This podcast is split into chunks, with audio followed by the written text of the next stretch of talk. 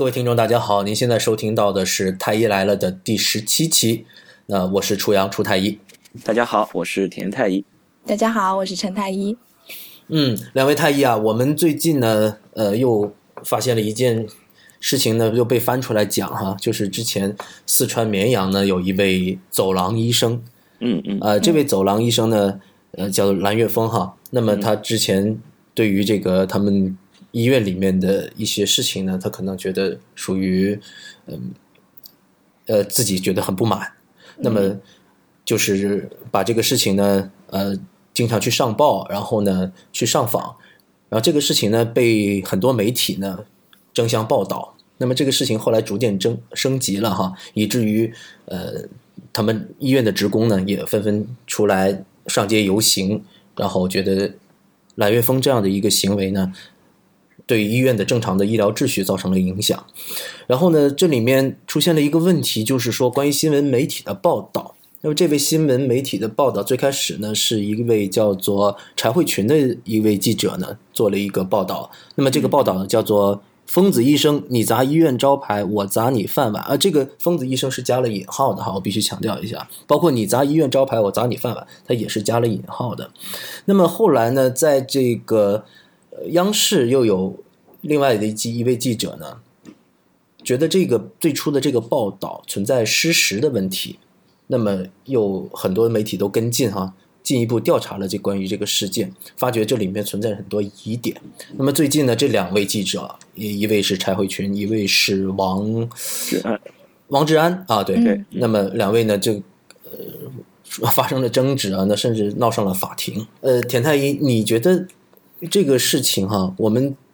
一直这个医生的圈子呢，对于这个媒体的报道啊，其实是其实是带有一种抵触情绪的哈。对，那你觉得这样的报道对于你来说，你有做出什么样的一个观察？你觉得这样的报道是不是存在失实的问题？对，我觉得失实怎么说呢？这个呃，就是这个真实，其实前面我们好几期里面都在都在讨论这个怎么叫真相。其实这个真相，你说怎么就叫一个真相？可能是用用那个瑞 d 王的那个话说，其实我们可能无法达到真相，我们只能无限接近真相。就是这个，我也我也很认同他那个讲法。对，就是说这个真相这个东西，呃，只能说是我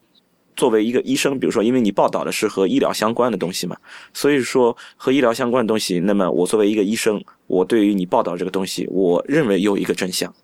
然后你是一个从记者的角度，你来看到这个事情，然后你有一个报道，你报道你感觉你认为的这么一个真相，有可能我们两个之间是有误差的，我们两个这个呃对这个真相这个看法可能是我们之间是有不同的，然后这是一个问题，就是说同样一个比如说真相，我们不同人对于他的这个看法，我们可能会有各个角度各种不同的看法，而且。对于同一个记者，对于这一个他认为的这个真相报道出来，他写出来，不同的人对于这个报道的理解可能也会有不一样。对，就存在不同的解读，对，存在不同的解读。你作为一个记者，你会从自己的角度出发，你不仅仅是在报道一个你认为的真相，有可能你还在引导你的读者去进行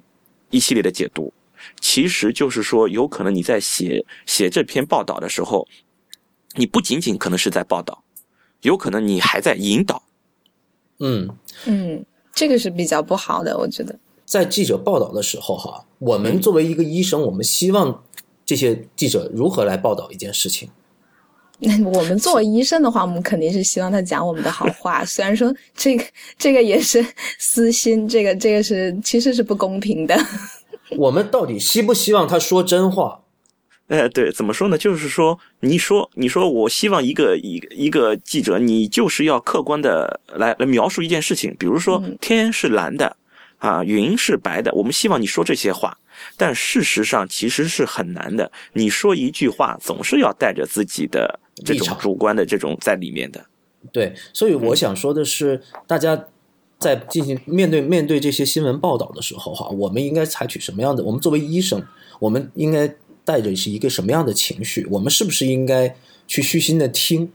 我是觉得大家应该去虚心的去听的哈，对因为我们所有人都喜欢听好话，嗯我们不喜欢别人说我坏话，但是我们医疗圈子里面确实是存在各种各样的问题啊。那么我们刚才田太医也讲到了，是真相可能不止一个，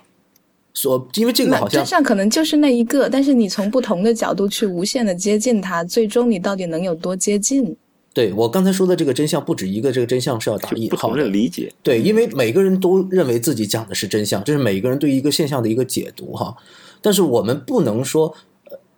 记者说出了一些自己不想听的话，我们就认为他这个不是真相，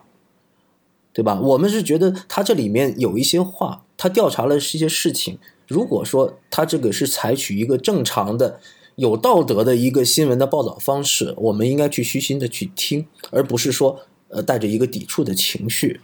那么这里面涉及到一个问题啊，陈太医，你觉得他这个里面，呃，首先这位姓柴的记者哈，那么他这个报道里面是否你觉得会存在一些不太合理的一个采访方法？我的确，我个人是不太喜欢他写的这些文章。嗯，我们不是说他喜，我们喜不喜欢。那么你觉得这里面他推断出来这些事实是否和我们了解到情况是一样的？那好，我们先讲他讲的这些事情。他讲的这些事情的话呢，比如说啊、他只啊、提到了说那个啊、蓝月峰他作为一个 B 超科的医生，然后他认为一个病人不需要使用某种治疗，然后临床医生说呃是需要的，那么他就认为说临床医生呃是有什么小心眼儿的，要打打了小算盘的，然后他就一直去干扰这个这样一个诊疗。我觉得这个就是很不合理的。你是、嗯你是一个辅助科室，你是不应该去干扰临床医生的决策的。嗯，但这个问题已经呃，就是另外一个问题了，就是说关于他这个这位蓝月峰这位医生是不是干扰临床诊疗这一点，这一点我们可以等一下讨论。但是我们想说的是，这个记者报道的这个手段是不是然后？他去报道的时候呢，他就站在了一个蓝月峰是对的这样一个立场，认为蓝月峰是一个英雄、这对样一他是个英雄这样一，个对他在塑造一个英雄。啊，他这样子去继续报道，然后他就没有想想一想，停下来想一想，说，呃，他他作为辅助科室，到底是不是应该去干扰临床诊疗？嗯，我是觉得我们现在也算是一种自媒体嘛。那么我们三个人坐在这里，很多的听众经常会希望我们表达我们客观的、中立的观点。但我必须强调一点，我们从来不能保证自己的所有的观点都是客观和中立的，我们是非常主观的。那么我们在这里呢，只能每一个人的表达的意见都只能代表自己个人的意见。嗯但是呢，我们我们虽然强调我们是一个主观的一个讨论哈，但是我们并不是说我们做所有事情的报道和讨论的时候都应该带着自己的先入为主的观念。对，这满嘴放炮了嘛，那就是。对啊，你如果说想说一个人不好，当然是可以的，是吧？你你是你想怎么说他不好都可以，因为你可以组织信息。我比如说，我现在想说田太医不好，我找陈玉兰去说，我专挑关于田太医的一些一些可能对于他不利的事情，我把它组织起来，最后就会引导出一个结论：田太医是个坏人。对而且你说的这个，田太医是个好人，一定是你在外取他。没有，你看他那你看完全可以去搜集证据，对啊他会花很多时间去搜集证据。我觉得我我不喜欢他写这个文字的主要一个原因，就是因为我我感觉到他带着自己的主观去写了。我觉得他不嗯光是陈列一些他看到的事情，而是他带着一些主观了，所以我就不喜欢他写的报道，是这样子。嗯，但是我觉得这里面的问题还是在于他去取证的这个手法哈。他取证的手法，我觉得呃，做新闻报道，我虽然不能说是呃新闻专业，但是现在也从事媒体行业，类似于媒体的这么这么一个呃类似的工作哈。那我们我们平时写文章的时候也会这样，我们不能单方采信。所谓就是说，我们看到一个人说话，我们就认为他说的是真的，因为我们刚才讲到了这个每个人看到的一个故事，他们看的是不同的面，我们不能说只听一面之词，我们这就是所谓的，你如果只听一个人的一面之词的话，那就要单方采信。比如说这里面这位姓柴的这位记者，那么他或许哈带着想塑造英雄和打击呃医疗贪腐的这么一个动机去，这个我不知道哈。也也有可能他的动机是好的。可是你不能够就是完全搜集这种可以引导出这样结论的这些证据，而不是说，呃，正常的，我觉得正常的客观的报道应该是搜集各方面的证据，还原这个，呃，不能只听一一面之词，你应该去多方的去收集证据，然后来得出一个更好的结论，甚至是你可以不得出结论。对吧？我们不一定要得出结论，我们只把这事实摆给你看，大家自己来分析。我们通过采访，采访了这些医生，比如说当事人啊、受害人，或者说是旁观的群众，我们采访了之后，把这些给大家看。没有一个人说的话一定是完全正确的，没有一个人完说的话完全都是客观的。但是呢，我们可以把这些人说的这些话整说给合起来，整合起来给大家听，而不是说整合一个我想要的结果。嗯其实其实甚至我觉得也有可能说，呃呃，柴慧群他在当初去采访的时候，也许他正好接触到的全都是就是这样一个事，他遇到的都是这样的事实，然后他认为这就是事实，然后他就嗯自己情绪也有点澎湃，然后就就这么发出去了。我觉得也也有可能啊，也有可能他不是故意在搜集不好的，而是因为因为他也没有医疗这方面的很很全面的相关知识，所以他有可能出现错误，然后呃，在一个得到了一个初步的印象之后，然后他就发出去了。对，然后不断的加深自己的某某一个印象，嗯这种是有可能会存在的。其实，其实我们在，比如我们在回忆的时候，其实也这是一个很正常的一种心理现象，就是我们会选择性的一些回忆或者选择性的记忆，就是符合我们的一些想法的一些东西，我们会加深记忆。哎，你看就是这样。比如说我每次排队都是我会比人家要慢。然后，如果我要排队比人家快的这个东西，我就选择性忘掉了。每次我排队比人慢的时候，我都记下来。哎，你看这次又是这样，最终我就得到一个结论：我每次排队都比人慢。嗯，是我还我还可以选择性失聪，对 嗯那些喷子喷我的时候，我都选择性听不见。对，这这这个是完全可，这其实是一种心理上的一种一种现象。这个也不是说我就是个坏人、好人，那那这其实跟好坏没什么关系。嗯，对，我觉得呃，最要不得的就是带一个先入为主的概念，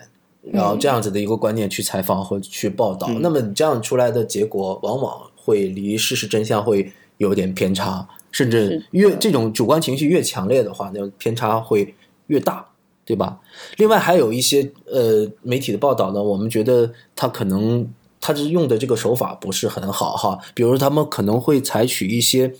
引导式的报道，或者是引导式的一个调查。呃，我想大家都知道那件事情，就是用茶水来验尿的这个事情，对大家还嗯，记得吗？对对，那个、那个就很明显嘛。那你啊、哎，那个陈太医，你给大家介绍一下这个事儿吧，可能有些听众不知道。啊，对，就是之前说的是啊、有一些医院的话，就是把这个检验科室就外包给呃民民营医院，对吧？嗯然后呃，他们就是为了要要这个创创收嘛，然后他们就可能会存在过度检查，然后来创收。然后记者去调查这个事情的时候呢，我觉得他本身这个利益也是很好的。那他想去查一下是不是存在过度医疗，是不是存在啊、医疗贪腐，这个也是很好的呀。但是，嗯那你去调查的时候，你去让人验的东西就不是真正的尿，而是验的是茶水。那这样子的话，呃，我一听我就觉得，哦，你这记者实际上你去调查的时候，你就已经带着一个医院肯定有黑幕这样一个预设的立场去调查的。那么你接下来说的话呢，我都不是很想听了，嗯我就觉得可能会有偏颇嗯，对，这就有点像钓鱼执法了。啊、这样子的话，你你整个报道的力量都已经在我看来就已经是减弱了，我不相信你。对，这就相相当于你先设了一个坑，先挖了一个坑，然后等着你来跳，然后对啊，而且而且验尿这个东西，我我们整个机器啊、试剂啊这些东西本来就是为了尿而设计的。你拿茶，你拿茶水来验，我为什么应该要验得出来？我本来就没有就没有设计说我要验得出它是茶呀。我们本来验尿就是为了查这些疾病嘛，查这些尿里面可以查得出来的疾病而设计的嘛。啊，对啊，所以你就只把真正的问题其实就掩盖掉了。嗯其实你如果用自己的小便去查，可能真的存在问题。所以我就不明白你为什么不敢拿真的正常的东西去验，验了那时候出现了问题，那无话可说了。你为什么给自己的这个调查还还要带上这么一个瑕疵？那整个整个的报道就完蛋了。嗯，嗯。他取的这个点就不是很好，所以我就觉得，嗯。其实记者是很应该在去做这些调查之前，他就应该做一下功课的，就是你就暂时先补一下相关的医学知识嘛，就不会出现这样的错误嘛。嗯，我有很多的记者朋友，其实他们曾经有表达过一个观点，就是一个好的记者是任何题材都可以写的，哪怕是他根本完全不懂的这个医学，因为他可以取证，他可以采访，嗯，是吧？对我这个东西我不懂，好，我找专业的人来采访，然后让这个话由专业的人来说就可以了。所以，对于任何事情，我觉得一个好的记者确实他是可以写，都可以写的。我们不能说，呃，因为他不懂医，所以他就要去哎，学医。你就不能报道。对，那这样呃这个记者什么都不能报道了。他是可以报道的，对吧？啊，那么我我们也是说，我们虽然说有一些对于一些报道，我们可能会从心底里有一些抵触的情绪，但是我觉得现在这种抵触的情绪有点过。嗯那么有些医生，我觉得只要说这个这个报道站在了医生的对立面的话，那他们就呃觉得这个是个坏记者。就像我们之前讨论过聊天的时候想过哈，有些人把这个记者的记写成妓女的妓，我觉得这样是 这个行为很幼稚，我认为。对，这个真的行为很幼稚。为什么我是这么说呢？我是觉得我们一个行业接受媒体的舆论的监督，为什么不好呢？是吧？来端正自己的行为。对，哎，对啊确实是人人都喜欢听好话，不喜欢听坏话。其实人是应该接受批评，应该接受监督的。换一个角度来说，我们不是医生，我们是公务员。嗯我也觉得，哎，他们对我们公务员的报道都存在偏差。好，我是城管，我也觉得媒体净说我们坏话，但实际上就是因为媒体的舆论监督作用，令到很多的事情，整个的社会社会是在进步的，对吧？因为有这样的舆论监督，我们会感觉到压力，我们会更加规范自己在临床上的行为，对吧？那我们作为一个公务员，我们作为一个比如说当官的所谓的，是吧？我们就会说，哎，不要出去大吃大喝了，否则被记者看到报道出来就麻烦了。嗯，是不是？那么如果我说是城管，我以前习惯了随便抓住一个小贩就一顿暴打的，但是因为媒体监督，我们以后说我们对于行为规范了。同样的道理，我们作为医生，是吧？我们是不是在临床上做的每一件事情都是合乎医疗规范的呢？可能确实有些地方做的不够好。那么如果有了媒体的监督的话，我们也会感觉到压力，是吧？那对于我们在平时工作的里面，我们要处处的小心。哎，田太医啊，我们现在都知道哈，现在医患矛盾很激化，然后已经到了一个非常脆弱的一个程度，是吧？那么你觉得在近十年来，这个医患关系的恶化，呃，到底是有什么原因？这个医患关系恶化，我觉得其实原因有很多，真的有很多。你你比如说这种，呃，这政府的这种投入，嗯，再一个就是，呃，大家对于这个医疗的这种预期很高，总是嗯希望还有还有医疗资源分配也是不不均均。对啊对，这些这些事情，在媒体在这个事情里面发挥的是一个什么样的一个作用呢？就是我我觉得之前我一直就觉得媒体在里面呢，就是说有这种推波助澜的这种作用。我以前是这么想，就是说我们现在这种医患矛盾的这种紧张，嗯，这种媒体它是脱不了干系，啊，都是媒体，因为媒体老是在说我们呃医生的这种坏话，所以说我们才出现的这种情况。不过我我现在最近我在想，其实这种因为媒体他不是说因为他恨医生，所以说嗯他要说我要就是捡着坏话我来我来说你，其实是因为我想应该是因为我们出现了问题，在医疗圈子里确实出现了问题，然后被媒体发现了，然后媒体把这个事情来报道出来。嗯嗯，对我也是非常赞同你这个观点。对，其实媒体其实他们还是在进行一个舆论监督。我们你看，刚才初阳也是这么讲的，就是说，呃，我们其实是需要这种媒体的这种这种监督作用的。你如果没有这个媒体监督作用，这个城管他就去打人了。但是你你有这个媒体的监督，他就他就会有有所忌惮。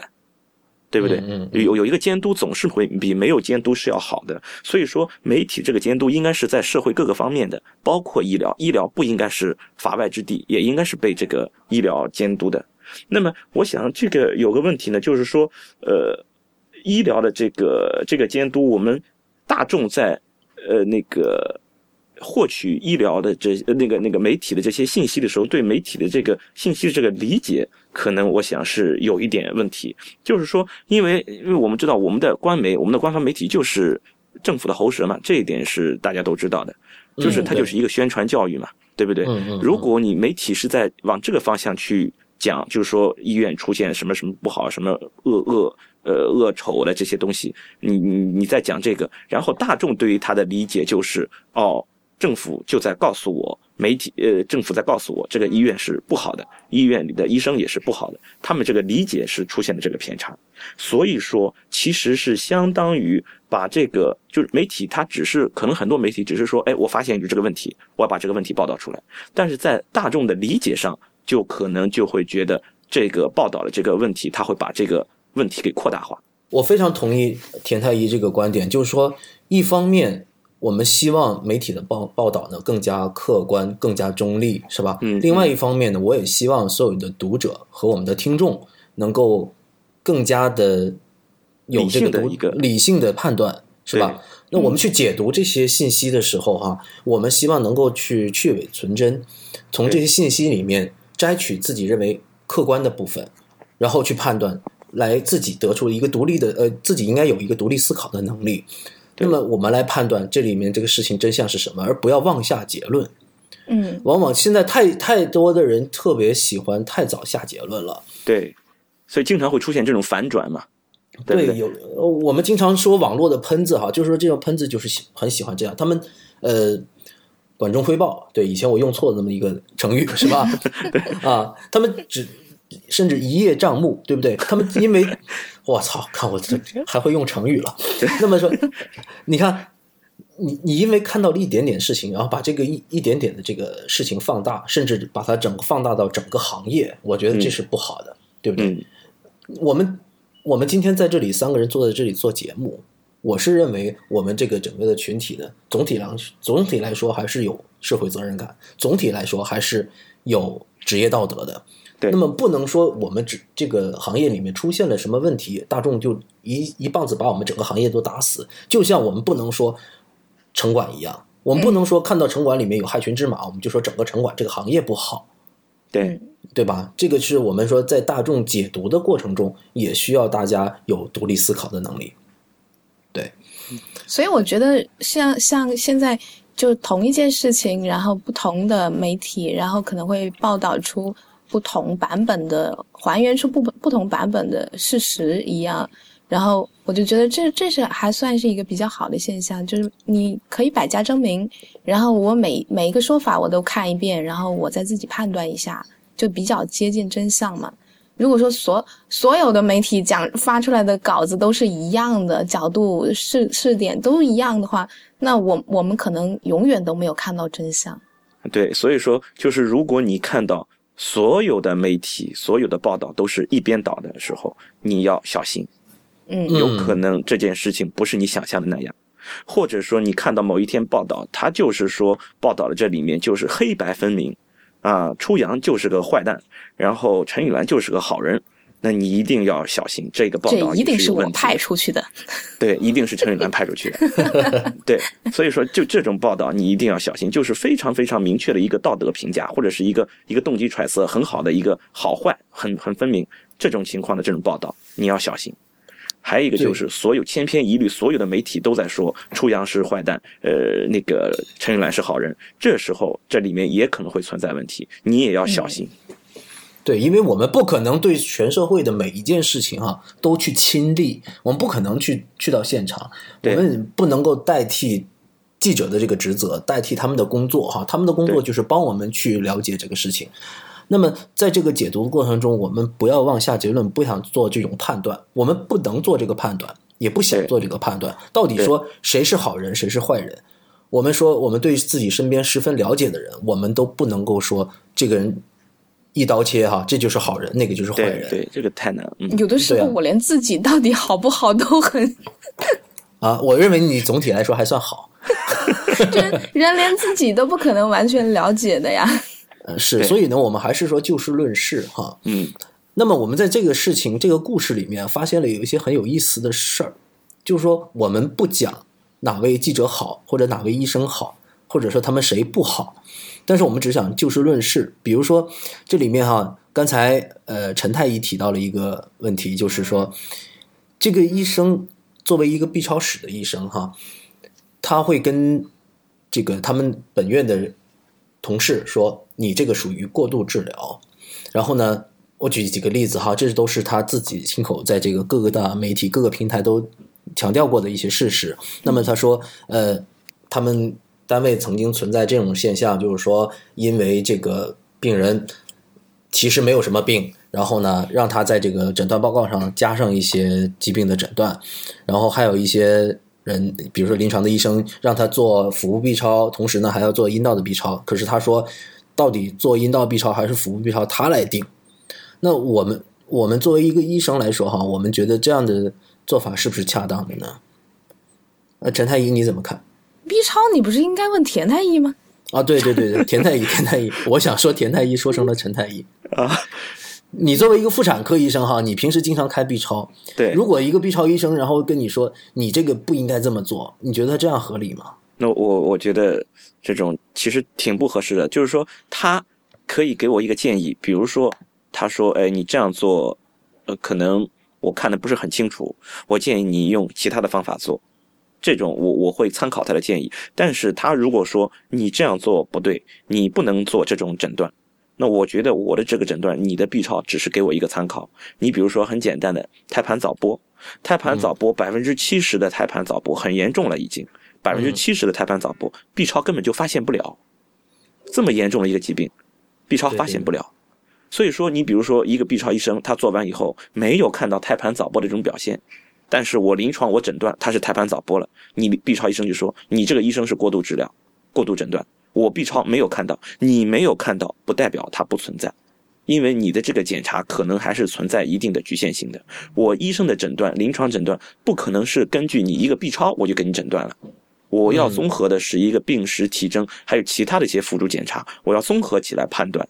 你的这个 B 超只是其中一个方面而已。对对对，这个应该连连不学医的人应该都有这样的印象，就是他们如果假如去体检或者什么的话，他们去做 B 超啊什么，或者是 X 光之类的，那个诊断的那个单子上面常常写有一句说，请结合临床。对对，经常会写这一个。因为我们作为一线的临床医生哈，我们平时经常讲首诊负责制，是吧？然后我们会说主管医生。什么叫主管医生？主管医生的话，这个病人入院之后，所有的临床的这些诊疗呢，最终都由他一个人负责，嗯，对吧？那么他要做综合各方面的信息来做一个判断，到底这个病人应该做什么样的检查。啊，应该做什么样的治疗？那么，我觉得在这个 B 超室作为一个所谓的辅助科室啊，我没有说贬低他的意思，但是说大家是一个合作的关系。对对它本身分工就是应该这样的嘛。对对我作为主管医生，我要结合他的临床的这么一个各种信息哈，望闻问切，再加上这些实验室的检查，我来做出一个判断。那么，我觉得在这件事情上，这位蓝月峰的医生呢，我觉得呃，这个办法他的这种做法呢，确实也存在不太恰当的地方。是吧？那他还他还说过，就是说，哎，你这个不应该放弃勃起，对，是吧？你你不应该，你看他妇产科的东西他也干涉，然后人家心心内科、心外科的东西他也要来干涉，对，那我觉得这样确实是不太不太恰当。对，你可以提建议，你比如说，你你我们 B 超室也经常给我们提建议，就是说我这样开出来这么一个检查，他说你这样做，你比如说刚刚做过子宫手术的，你开了一个。阴道 B 超，他建议你不要做这种 B 超，你做一个腹部的，因为他刚刚做完手术，对不对？嗯、或者是我我你这个时候你做了一个呃服务 B 超，那我觉得我这样看看不清楚，我建议你做一个阴道 B 超，这些都是完全可以的，因为这全都是从他们这个呃那个 B 超的这个专业的这个角度来给我们提的建议。这个我我觉得我们临床医生肯定是会尊重他们这个建议的。嗯，但是嗯你说我没有看到，或者说我直接就对你的这个临床的这些诊断处理指手画脚，那这个我们作为临床，我们觉得是不合适的。对，对，其实这里不管他提的建议是合适或者不合适，按 按按大家分工来来讲的话，确实就是他是辅助科室，最后做出决策的是医生。对，应该还是临床的医生来做决策。对啊，这个其实我们是有共识的，就是说，呃，刚才我们听田太医讲完，那么我们能明白一点，就是临床医生和这个比如说影像学的医生，呃，其实是一个协作的关系哈。对我们平平时遇到这种问题的时候，大家都是会商量的。对，我经常会接到就是来自影像科的这个一个电话，他们会跟我说：“哎，你是不是真的要做这个 X 光检查？”或者是这个病人，而且有的时候他提的建议是非常非常有建设性的。对对我就哦，对对对对，我甚至可能会工作上会有疏忽，对但是这个并不是说谁来定谁来说的算的问题，大家嗯是一个协作合作的关系，对，是吧？嗯，对。然后这里面还有一个问题哈、就是说，呃，因为呃，因为这位呃蓝月峰医生在这个他采取了一些很偏激的做法啊，比如说呃，坚持坐在走廊里坐了三年，然后呢，因为他不停的上访，然后他的这个他的声音哈、被舆论扩大，他获得了一定的话语权，以至于这些事情啊，这个问题所谓的升级，是什么意思呢？就是对他们的医院造成了非常重大的影响。这里面给大家介绍一下这个背景故事哈，就是因为他多次的上访呢，以至于每一次呢，这个卫生局、卫生厅都会直接打电话过来问一问这个绵阳市人民医院到底出现什么事儿，把这个事情要处理好。那么绵阳市人民医院在这个正好赶上他们从这个二级医院进呃升级到三级医院这样的一个评审的这么一件事件。那么因为蓝医生的这一些举动，以至于他们医院就没有能够成功的升级三级医院。那么这引起了他们医院里面许多医生的不满。这个他们的不满我们是能理解的哈，嗯就是说，因为因为这件事情损害到了医院的利益，所谓医院的利益，甚至落到每一个人身上，就损害到每一个人的利益。对啊，那你你成了英雄，你揭你揭露了我们行业黑幕，那意思说我们全都是黑心的喽？嗯但实际上我们每天都在这里干活呀，然后我们反而成了黑心的。因为这位医生确实是用了，这蓝月峰医生确实用了一些很偏激的做法，比如说他会举这个牌子说，呃，我这个医院是全国最差的医院，这样子其实是整抹黑了所有的同行、所有的同事，嗯是吧？那我觉得这样的做法也是也是非常值得商榷的，是吧？那么还有一个事情就是说，他们因为这样的事情升级了，损害到了他们的集体的利益，甚至个人的利益之后，所以这些医生纷纷的走上街头，组织起了示威游行，甚至呃有一张图片，大家可能有些朋友看过哈，就是强烈要求他们拉出了横幅，强烈要求医院开除蓝月峰医生。这件事情大家怎么看？就是说，我觉得大家去游行这件事儿，我觉得大家还是可以做的，就是你也有这个权利去游行，表达自己的这个诉求。对对对，好像游行的话，就是好像是要先报备的吧？那那那那那那是的，就是说，你至少至少法律赋予我这个权利，我我有这种游行示威的权利。他们这个诉求确实就是说，你的诉求就是我要把一个同事开除掉。嗯，这个这个这个确实是觉得有点暴力的感觉，是吧？嗯，对，对，呃我我我是想觉，这里面是一个很有意思的事儿，就是双方都有言论自由。我们讲，我们讲谁都可以发表观点。我们今天在这里，我们也有自己的言论自由。我们在这儿瞎瞎逼逼，是是吧？瞎，我们都是胡说，大家都不要信哈。那么我们在这儿说，其实我们也有我们的言论自由。我们不能保证我们说的每一句话都是对的。同样的道理，这位蓝月峰医生他在医院里面看到了一些事情，那么他有权利去表达他。呃，我我是想知道，就是说这些他的同事，呃，也当然刚才田太医也讲了哈，就是我们也保护同事上街游行的权利，他们也有他们的言论自由。嗯，可是在这两两个这个言论自由自由之间哈，我们呃可能会要做一下权衡，就是说会不会存在到底哪一个话语权更大，而存在对另另外一种言论的一个打压的一个情况？我觉得首先他们的同事会去游行，而不是直接面谈的话呢，我觉得其实就是已经已经是有点逼急了，因为那个时候蓝月峰已经得到了舆论的关注，然后他的话话语是更大的，他说出去的话更多人听到，然后他这些同事每个人都好像感觉自己被抹黑了，但是说出去的话没有人听啊，所以结果逼急了，然后去游行。那采取一个这么偏激的方式来把话说出去，但是你去说是可以的，但是你说要把他开除，这个算什么呢？就理由是什么？就是说为什么你要把他开除？那你不可能说，呃，我我们就是跟他处不好，所以我们要我我们要求医院开除他，这个理由完全不对呀、嗯，对啊，所以说我完全不合理，对吧？就是说不知道他们理由是什么，你你为什么就开除蓝月峰的原因是什么？他做错了什么？而且你你原先你你也不能说他迟到早退不上班啊，人人家坚持在走廊上班呀。对你比如说他做错了，比如说我们说你作为一个 B 超医生、辅助科室的医生，你干扰临床的常规诊疗，这一点你做的是不合适的。那么你其实你可以，你作为院方，你应该对他进行一些业务培训或者是教育，嗯嗯，对不对？你你把他开除到其他医院去，他到其他医院还是这样，对不 对？对对，这个人其其实没有任何帮助，就他他确实做错了，这点是不对的。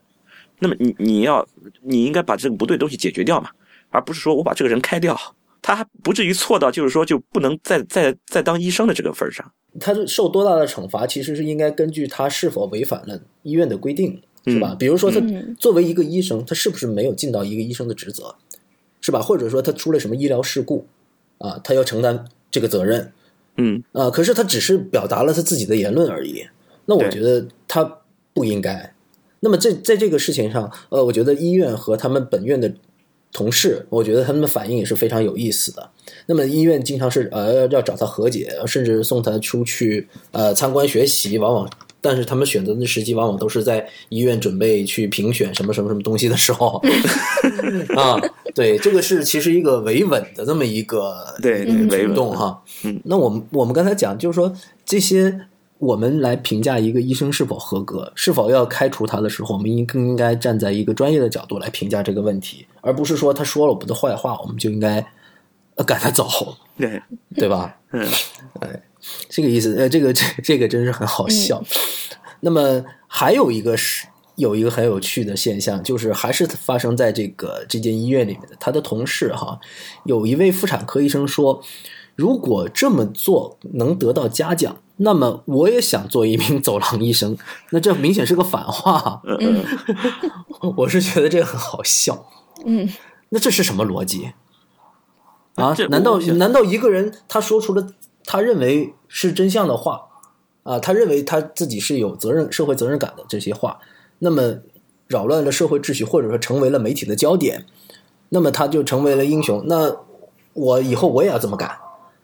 不是，他应该是讲个反话，他是他总体就是想表达说说这样的行为是应该要受到惩罚的。如果这样不受到惩罚，而是得到嘉奖的话，那等就等于是是在鼓励大家都去这样做了。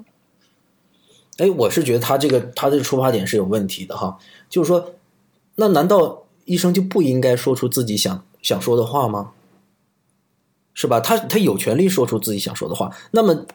这位另外的这一位医生说，因为这些呃这位蓝月峰医生说出这样的话，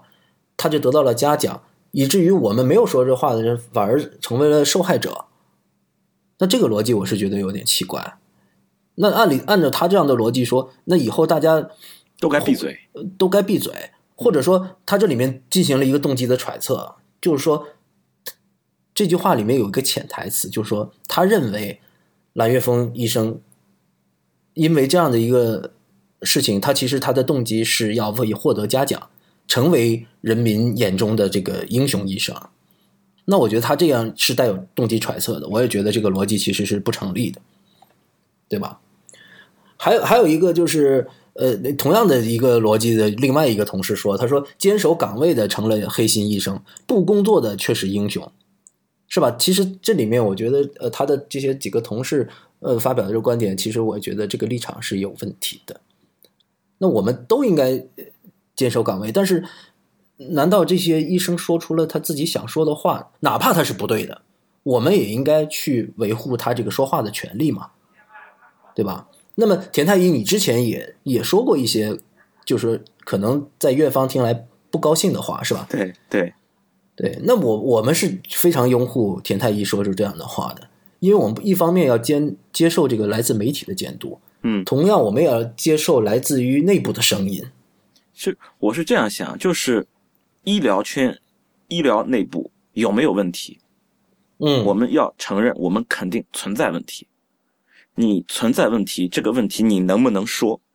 我在想，为什么不能说？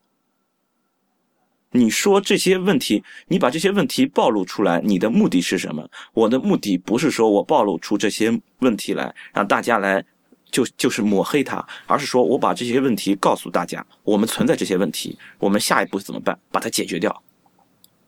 你嗯你连问题你都不承认，你连问题你都不承认，那你怎么去怎么去面对它？怎么去改变它？怎么去解决它？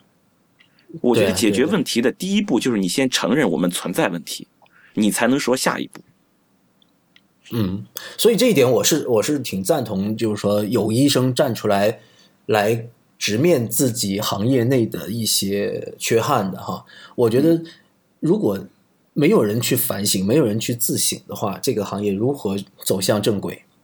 我们现在经常说哈，我们其实我们三个在这儿也经常吐槽公立医院，对，是吧？我们除了说呃有一些呃治疗不太合理的一些私立医院以外，我们公立医院吐槽也不少。嗯，为什么我们都是体制内的人，是吧？啊，我现在不在体制内了，那么我们。对啊，那我们我们站在是否应该站在某一个立场上，就是维护自己这个立场呢？我觉得，其实我我说，如果说能够指出自己行业内的一些缺点的话，我是觉得这是属于一种自省的行为。对，这小到个人，大到群体，再大到国家，都是一样的。人不会认错，你就不会有进步。一个一个医疗系统的话，你你没有人能够指出错误，没有人愿意接受这个这个指指责的话，那也是一样不会啊，啊，也是一样不会进步。他就是说，我我我昨天发了一个微博讲啊，如我们其实平时聊天的时候，我们在不录节目的时候，我们三个也会聊天哈。那我们聊天的时候，可能会讲到确实临床上存在着各种各样的问题，有些问题呢，我们没有选择在节目里面讲。我们不是说不敢去面对这些事实，我们只是想说，呃，有些话呢，我们不想再激化这个矛盾，因为可能这只是个别的现象，对吧？但是我们仍然是会想需要自省。对，嗯就是医院其实他们也经常会有这么一个想法，就是说很多问题我们内部解决、内部消化，你不要公布于众，你不要让大家都知道有这些问题。他就是担心媒体或者是大众对于这个事情的理解，可能跟你的这个。医生的这个理解可能是有偏差的。你医生把这个事情说出来，我只是想说我们存在这个问题，下一步我们是解决问题。但是在大众那里，他们的理解可能就有偏差了。他们会想，哦，原来医院都是这样的，原来医生都是这样的，没有一个好东西。完了，这个事情马上就是说，你的这个表达一旦被媒体扩大化的时候，就是说它已经不在你的掌控之中了，会出现这么一对对个问题。对对，所以一方面我们是鼓励大家说真话，但另一方面你要考虑到你自己的方式方法，对对是吧？那么我觉得这个呃，这位蓝月峰医生其实他是有一定社社会责任感的，他看到了一些事实，有一些事实其实我们在临床上也看得到，嗯，对吧？我们不可否认，临床上确实存在着一些过度诊疗、过度检查的这样的情况，但是我们应该采取什么样的方法方式去发出自己的声音？对呃，因为我们刚才之前前半部分一直在讲，就是说，呃，在这个媒体的报道这过这个过程中哈，有一些采取了非正当的手段，或者说是有些记者可能会带着自己主观的情绪来报道这个事件。那么最严、最严重、最不能让人接受的是，如果我们说的是一个行业的某一件事儿，我们是很客观的把它说出来的，可是被某些啊，按照这个共产中文的这种说法，就是不呃，叫什么？一小撮，一小撮别有用心的这个人利用，是吧？对，我们其实我们就觉得这样的结果就是我们不希望看到的。我本来的这个想法是自省对，啊，是是呼吁圈内人共同思考这样的一个问题。对，结果呢，被某 某一撮人别有用心的歪曲了这个事实，对，是吧？那我觉得这样的传达信息就就完全是偏离了我最最开始的本意了，嗯嗯，是吧？这个真的是是是我们不希望看到的。对再一个呢，就是说从从院方来说，也不是从院方嘛，就是医学相关的一些官媒，从他们这里来说呢，就他们想要在在宣传那个医疗的时候，一般就是会塑造一些伪光正的一些神仙，对不对？就是说，嗯对这对对这些人，哎呀，什么实在最美是太好，村就是医啊圣人，什么什么的对，呃，对你你没钱治病是吧？不要钱，不要钱都不算，我给你贴钱治病。嗯对不对？这全都是一些你这好人已经好的不能再好了，或者就是带病坚持工作死了家里人不去管，这些都是很很常见的。再一个就是说多少神，我二十年开了几万个病人，没有一例出错，对不对？呃，什么你你来了以后全都给你开便宜药，而且都药到病除，全全都是在宣传这些东西，就也不动动脑子，你在宣传这些东西，你的目的是什么？其实你就是。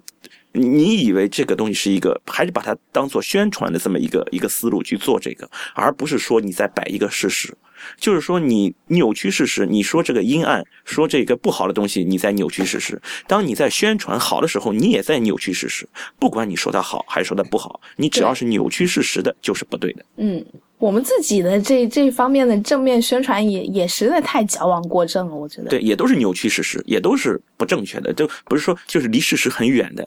每次一看到那些看病不要钱的，都顿时就觉得好像好像我脸上挨了一巴掌一样。你还收钱啊？你要脸吗？这种感觉。人人家大众就会觉得，你看人家谁谁谁，你看人家陈太医收看病都不不收钱，出太医看病还给人贴钱，你田太医看病还跟我要钱，那你就太坏了呀，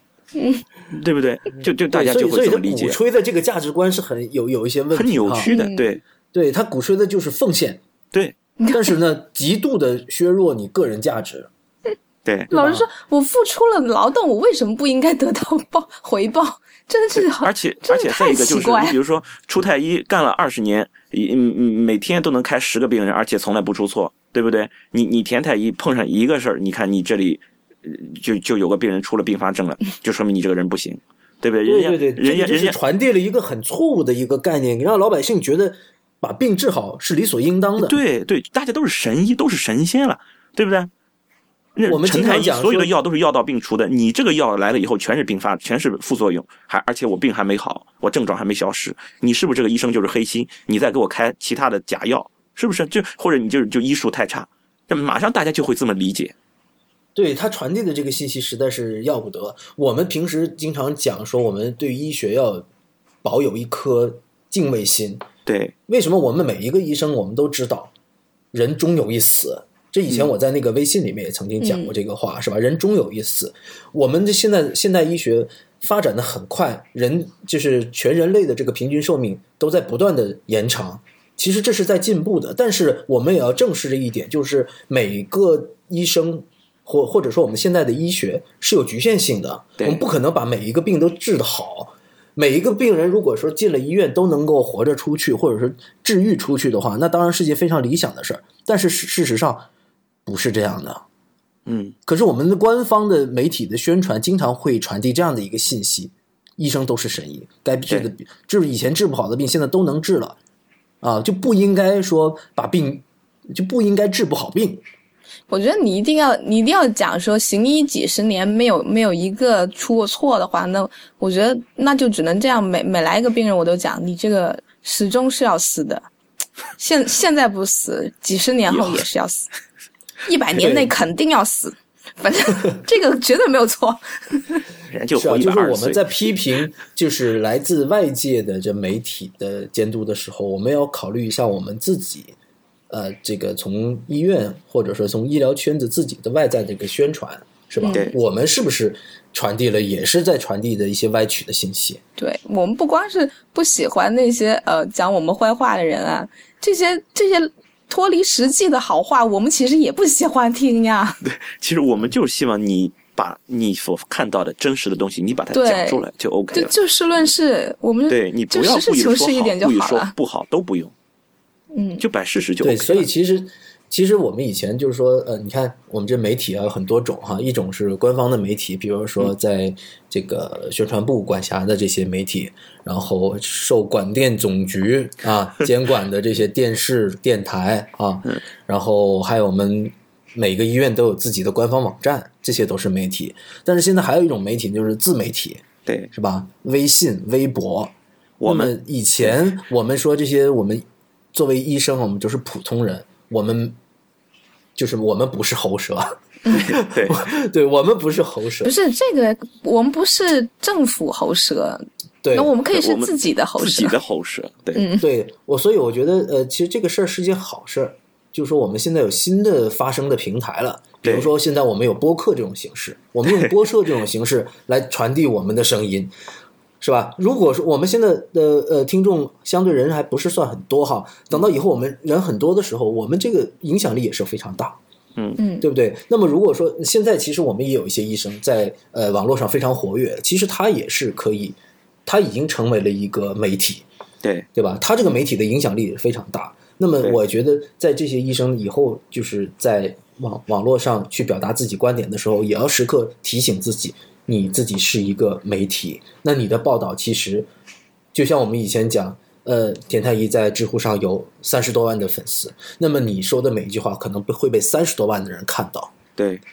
对吧？我们也要去重视自己发声。虽然我们很荣幸的获得了这样的发声的渠道，也获得了这么多的呃从众，掌握了一个一个话语权，其实就是掌握了掌握了这个话语权，但是我们也要珍视自己的话语权。对为什么今天我们讨论这样的一个问题？就是说，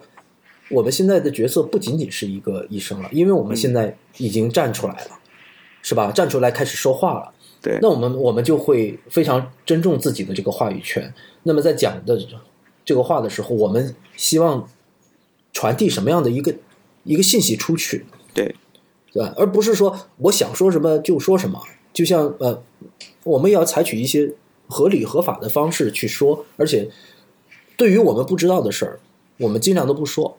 对，而且我们要考虑，就是说受众大众对于听到我们这个信息以后，他们会做什么样的考虑，什么样的理解。这些东西嗯可能我们也都要去去考虑到，就是不光是我们，就是我们在做自媒体的这些医生，我想我们也都应该要考虑到这些东西。对每一位医生，现在尤其是在网络上拥有大量粉丝的医生，我真是觉得大家真的是要也要规范自己的呃言行哈。对因为你假如说你现在有有一百万粉丝，然后你说句很不正确的话，或者说是呃，虽然我尊重你有这样的言论自由哈，我还在强调这一点，但是说你你要对自己的言论负责。对我希望我这一辈子，我之前以前在知乎上答过一道题，就是说我在知乎上希望每一位人都能为自己所说的每一句话负责，对吧？那么我希望就是每一个呃开放了自媒体的医生，也是能够对自己的言论负责。那么也在说这些话的时候，更多的考虑到整个社会的进步，整个行业的发展。我觉得是从这个角度出发的话，我觉得会更好吧。对，就是做一个有责任的这么一个一个自媒体。那各位听众，那现在你听到的是第十七第十七期啊，第十七期的太医来了。那么我们这一期呢，呃，讲了一下我们做医生和媒体之间的这个关系，这里面的关系非常呃有意思。一方面呢，呃，我们确实对一些不正事实的报道呢，我们是觉得是深恶痛绝的。但是呢，我们同样也应该虚心的倾听这些媒体来自媒体的声音，来做我们对于行业的一个监督。另外一方面呢，就是说我们作为一个自媒体，包括还有很多的医生都有自己的自媒体在网络上发声。那我们希望在这个发声的过程中呢，也是能够采取正确的方法方式来传递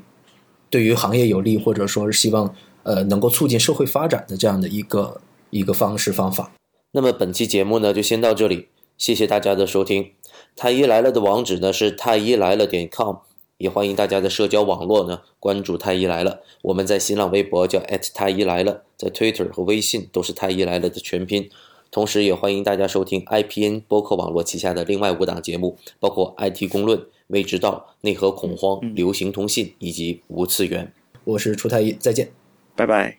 拜拜。